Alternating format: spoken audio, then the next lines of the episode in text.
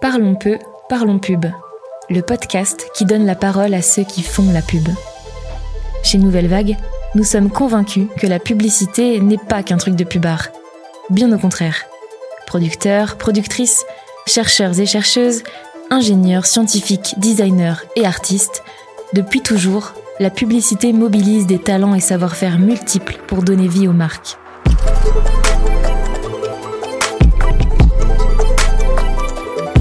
Notre équipe est allée à la rencontre de ces personnalités issues de milieux variés et parfois inattendus pour comprendre les mécanismes et les enjeux d'une industrie qui encore aujourd'hui façonne notre culture.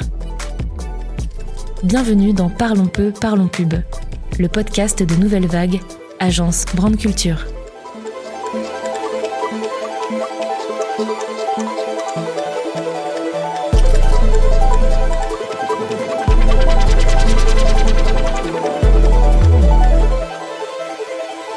L'épisode précédent, nous avons vu ce qu'était une idée qui tue. Une idée capable de marquer les esprits, les cultures, de changer notre regard sur le monde et de modifier durablement nos usages. De la publicité à la signature de marque, en passant par le nom et la forme que celle-ci choisit de donner à ses produits, les modes d'expression de l'idée sont infinis. Mais toute la force de l'idée tient bel et bien dans sa capacité à synthétiser et à universaliser une vérité nouvelle qui fédère. En langue de pub, cette vérité qui fédère et crée en chacun de nous le désir d'acheter, c'est l'insight. Nicolas Bordas nous explique. On voit bien comment la communication fonctionne. Elle, fonctionne sur une vérité qui est puisée dans un insight. Euh, donc cette fameuse euh, vérité consommateur, euh, qui est un peu la traduction française de ce qu'on appelle l'insight chez les anglo-saxons, c'est quelque chose que les gens vont juger vrai.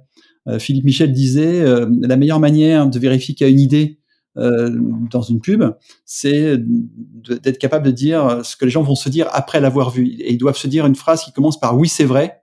Je pense que euh, oui, c'est vrai. Si j'ai vu la pub Apple en 1984, oui, je, je, oui, c'est vrai. Je pense que les hommes ne doivent pas apprendre à devenir des machines parce qu'Apple a inventé Macintosh et que la machine doit être au service de l'homme euh, et pas l'inverse. Et, et, donc, si on est capable de, de transformer en quelque sorte la perception des gens en leur donnant une nouvelle vérité, c'est qu'on a eu une idée euh, forte et puissante euh, qui a euh, modifié ce qu'ils avaient dans le cerveau. Les grandes idées, disait Philippe Michel, c'est quand la vérité particulière de la marque, de l'entreprise, du produit, rencontre une vérité universelle de la vie. Et ça, c'est toujours vrai. Euh, et, donc, euh, tout, l'enjeu euh, pour doter les marques d'une idée forte, c'est pas de se dire juste quel est le petit plus produit, la petite idée différenciante que je vais avoir face à mon concurrent. C'est est-ce que je suis en train de prendre une position forte dans le cerveau des gens, en quelque sorte, en leur proposant une vérité universelle de la vie délivrée partiellement ou, ou, ou, un peu quand même euh, par ma marque euh, et, par euh, mon produit. et donc, si je prends ben, Nike et Just Do It, c'est une vérité particulière de la marque qui me permet de courir euh, tout seul. je peux le faire, je peux le faire tout seul. J'ai juste besoin de chaussures, euh, d'un t-shirt et, et, vas-y fais-le, just do it, qui rencontre une vérité générale de la vie, qui est le dépassement de soi, qui est la volonté humaine et fondamentalement humaine d'aller toujours plus loin et de toucher toujours, d'essayer de dépasser les limites, quelles qu'elles soient. Cette vérité universelle de la vie, cet insight est la pierre angulaire de toute bonne stratégie de communication.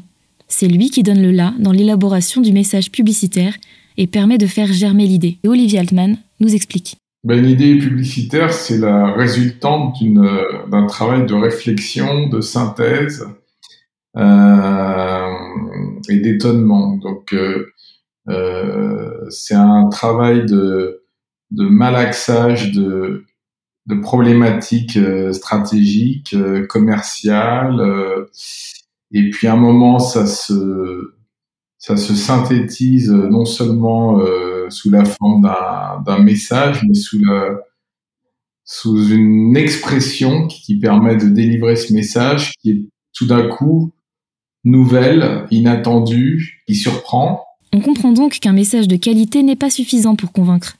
Il faut d'abord capter l'attention.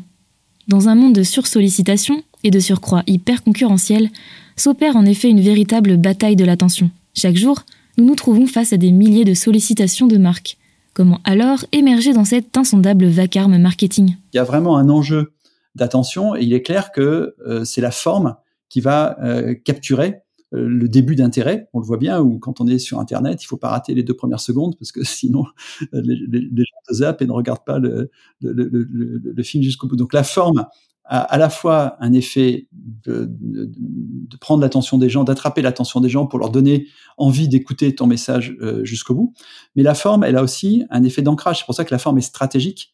La forme, elle, a, elle est au service euh, du fond euh, et elle crée un ancrage mémoriel durable. Autrement dit, très souvent, les gens vont pas dire je me souviens de telle pub pour telle marque. Ils vont dire je me souviens de telle pub où il se passait telle chose qui, ah oui, me fait penser que c'était telle marque. Parce que les gens, ils n'ont pas besoin d'apprendre par cœur euh, des marques. Ils ont besoin, euh, lorsque euh, ils sont en position d'acheter, d'avoir la, bonne collection de marques parmi lesquelles choisir, enfin la bonne dans l'intérêt de, des marques qui veulent leur vendre quelque chose, évidemment. Mais, mais, mais, le sujet de, de l'attribution mémotechnique n'est pas le sujet au fond. Le sujet, c'est à quelle idée j'associe cette marque. Sur la question, la publicité a beaucoup évolué depuis l'époque des Mad Men dans les années 60. La publicité, pour simplifier, avant la révolution créative euh, qu'on va attacher à Bernbach, pour faire simple, il n'était pas tout seul de, de, de son époque à, à l'incarner, mais c'est lui qui, qui, en est un peu le, le pape, le pape de l'idée, le pape de l'idée créative. Euh, C'était de se dire que euh, le seul fait d'informer les gens sur, les, sur la différence des produits, euh, de manière assez rationnelle euh, était suffisant. Il suffisait que mon produit est un plus produit, je dise pourquoi acheter ce produit et les gens allaient l'acheter. Puis on s'est aperçu de plus en plus que la force de la communication dépassait largement l'argumentation informative sur le produit et que l'émotion prenait le pas sur la raison, ce qui est normal puisque le cerveau prend le pas sur le corps d'une certaine manière. Le, cerveau dicte euh, au corps ce qu'il aime ou ce qu'il n'aime pas, euh, dit au corps euh, qu'il aime tel produit au niveau du goût qu'il ne l'aime pas, etc. Et donc on s'est rendu compte qu'il y avait un pouvoir de la communication qui fonctionnait de manière émotionnelle et, qui transformait une information en quelque chose d'archi convaincant. Ce pouvoir émotionnel de la communication, c'est Don Draper, grand séducteur et créatif de la série Mad Men, qui en parle le mieux. La technologie, ça attire toujours, bien sûr. Mais en de rares occasions, on peut toucher les gens à un autre niveau, plus profond. Quand ils ont un lien sentimental avec votre produit. Je me souviens de mon premier boulot. J'étais l'assistant du concepteur-rédacteur chez un fourreur un vieux briscard, un grec qui s'appelait Teddy. Et Teddy m'a appris que le mot le plus important en publicité, c'était nouveau. Cette idée-là démange les gens.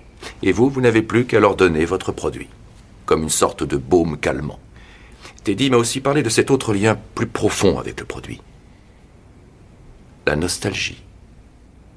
C'est subtil, mais très puissant.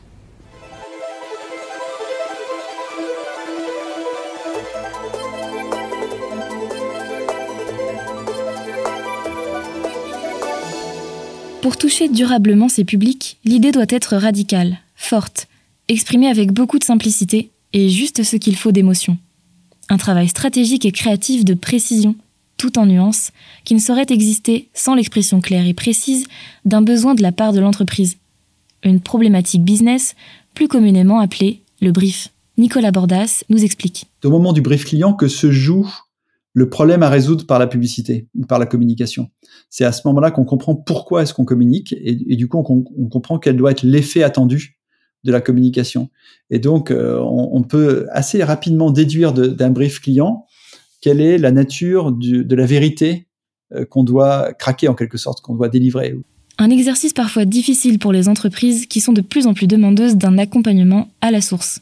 Pour ce faire, agences et annonceurs doivent se prouver leur confiance mutuelle et leur volonté de s'engager sur le long terme. pour ça, il faut qu'il y ait de la confiance justement réciproque. Donc il faut que les agences euh, euh intègrent les enjeux du, business, du, du, client. Et donc quand l'annonceur a le sentiment que les choses ont été euh, vraiment intégrées et partagées et que l'agence partage les enjeux business elle va faire attention à pas faire n'importe quoi, évidemment. Les sont des responsables. Mais il faut aussi des annonceurs qui, en effet, se disent j'ai choisi telle agence, je fais confiance à tel talent, euh, je leur mets euh, les responsabilités sur les épaules, à eux de faire euh, au mieux leur business. Le problème, c'est qu'on est dans un rapport économique de dépendance qui fait que de plus en plus les agences ont, ont laissé un petit peu les annonceurs rentrer dans la cuisine. Et donc, euh, quand j'ai commencé, euh, on, on présentait même pas le casting. Euh, quand on faisait un film, on présentait pas les repérages. Euh, ou en tout cas, c'était le début. Et la génération avant moi, elle allait raconter un script à un annonceur qui disait OK, et ben, on se reverra quand le film sera fait et c'est dix fois plus euh, responsabilisant pour les agences de dire attention, comment on fait, etc. Donc, euh, et aujourd'hui, comme euh, toutes les étapes sont validées, voire prétestées, bah, finalement, tout, personne n'est vraiment responsable, donc tout le monde lâche un petit peu l'affaire en disant bon bah ils veulent ci, on va faire ci, et puis et donc si ça marche pas. Euh, Bon, ça sera toujours de l'agence, mais, mais, malgré tout, on sait bien que les torts seront extrêmement partagés. C'est comme un couple, c'est que euh, on apprend à se comprendre. Donc, euh, une campagne, peut-être la première, elle est pas mal, la deuxième sera mieux. Enfin, plus on, les gens se connaissent, s'apprécient, se font confiance, et, et plus on peaufine, on construit une marque.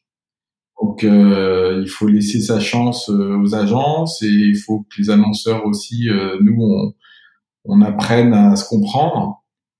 Moi, je crois beaucoup aussi aux relations un peu longues et pas à on fait une campagne, on change d'agence, on fait une autre campagne et généralement quand on fait ça, on a une marque qui est complètement girouette qui, qui perd de la valeur.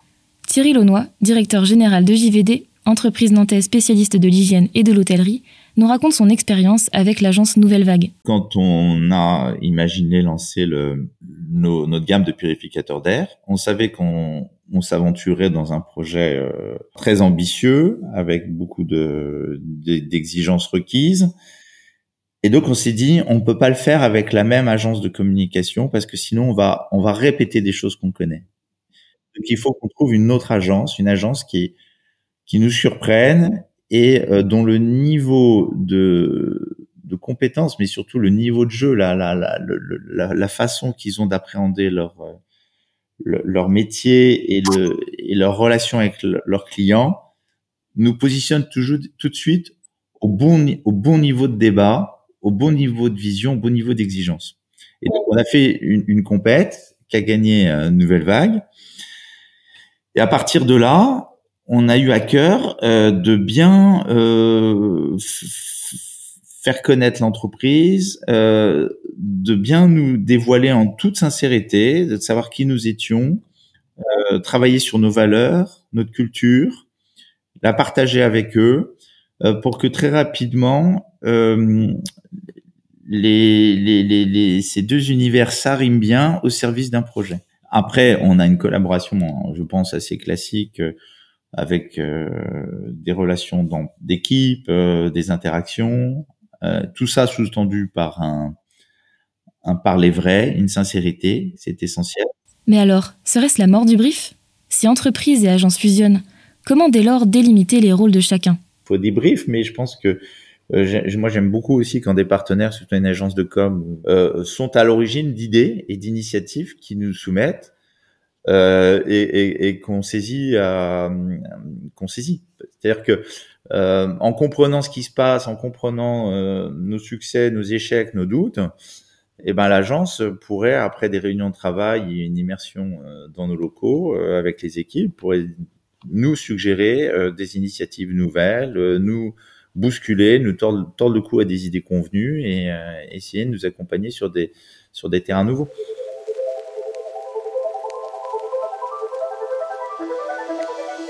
Vous l'aurez compris, le périple de l'idée est semé d'embûches. Forte concurrence, hyper sollicitation, bataille de l'attention. Pour faire face à ce lot de menaces, agences et annonceurs ont donc tout intérêt à former un véritable tandem pour faire de l'idée une réalité. Car les ennuis ne s'arrêtent pas là. Concurrence déloyale, parasitisme économique et autres copies. Les cas de litige entre marques sont nombreux et la question de la protection de l'idée devient primordiale pour garantir sa valeur. Dans le prochain épisode, nous nous pencherons sur la question de l'originalité de l'idée en compagnie de Joe Lapompe, chasseur de copies, et Dan Audran. Alors à très bientôt pour un prochain épisode de Parlons peu, parlons pub.